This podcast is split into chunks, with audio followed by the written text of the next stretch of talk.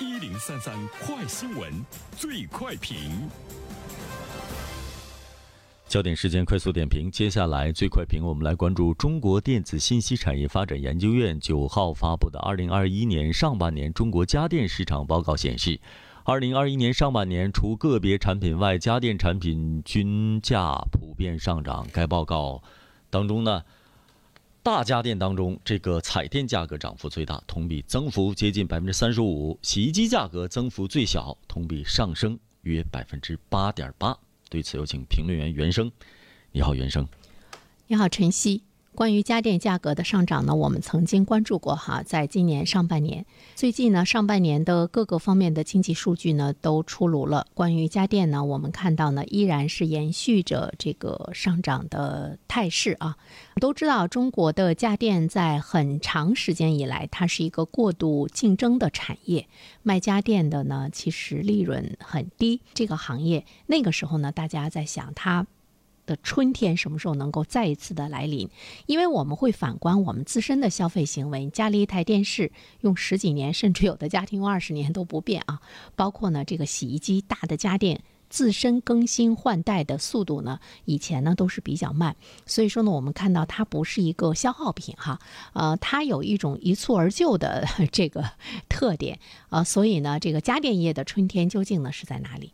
那我们看到呢，在今年。呃，家电的这个涨价已经成了一个非常普遍的现象，在未来来说的话呢，它可能还会呢。呃，处于上涨的这个通道中，但是整个的涨幅不会呢特别大，不会说大到老百姓买不起。它跟我们刚才说到的，就是它的这个利润空间，包括它的过度竞争，呃，生产的厂家呢很多已经进入到了一个完全竞争的这个市场环境中，也有着非常紧密的关系。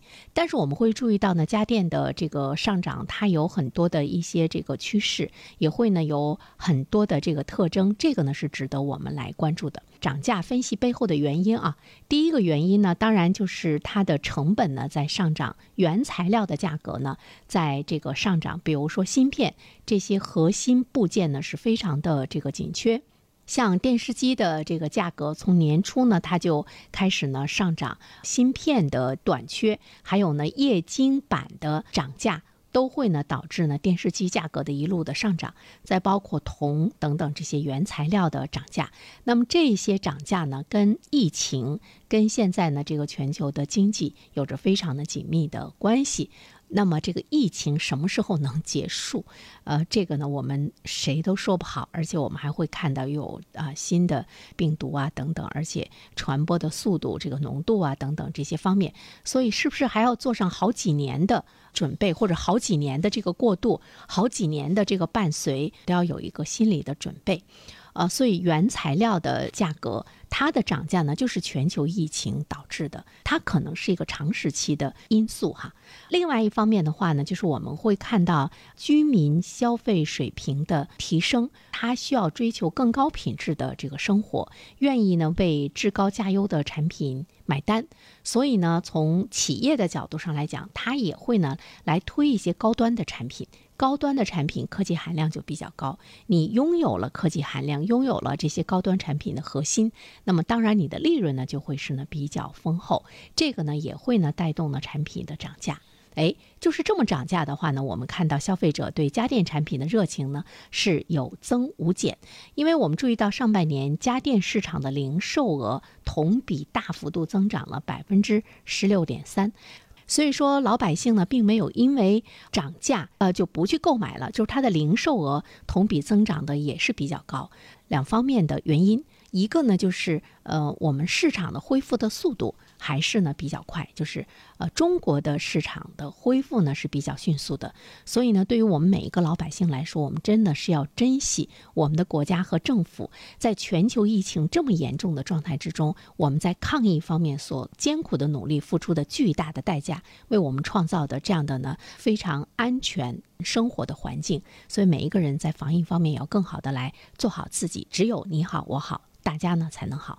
再一方面的话呢，还有一个原因，我们会看到大家在家电产品方面使用的一个更新换代。比如说我个人，我最近呢真的是在考虑洗衣机要更换一个呢更加智能的这个洗衣机，包括呢电冰箱。有的时候你会觉得特别庞大，也没有出现什么问题，扔了会有一些可惜啊。但是呢，如果你要追求更高品质的家电，给你的生活带来更好的一些享受、智能的享受的话呢，我们的家电真的是很多的家庭呃面临着呢新一轮的这个更新。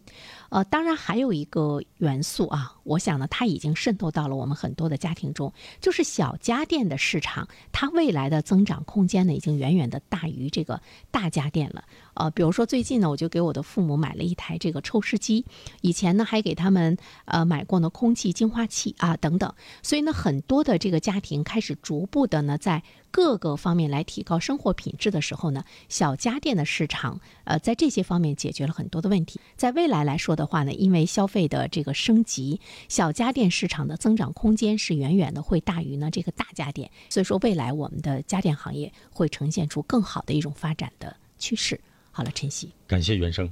各位听友，大家好，我是原生。最近我解读的《人性的弱点》这本书在喜马拉雅上线了。欢迎大家前去收听。如果你想听到我解读的更多的书籍，欢迎关注原声读书小程序。谢谢你。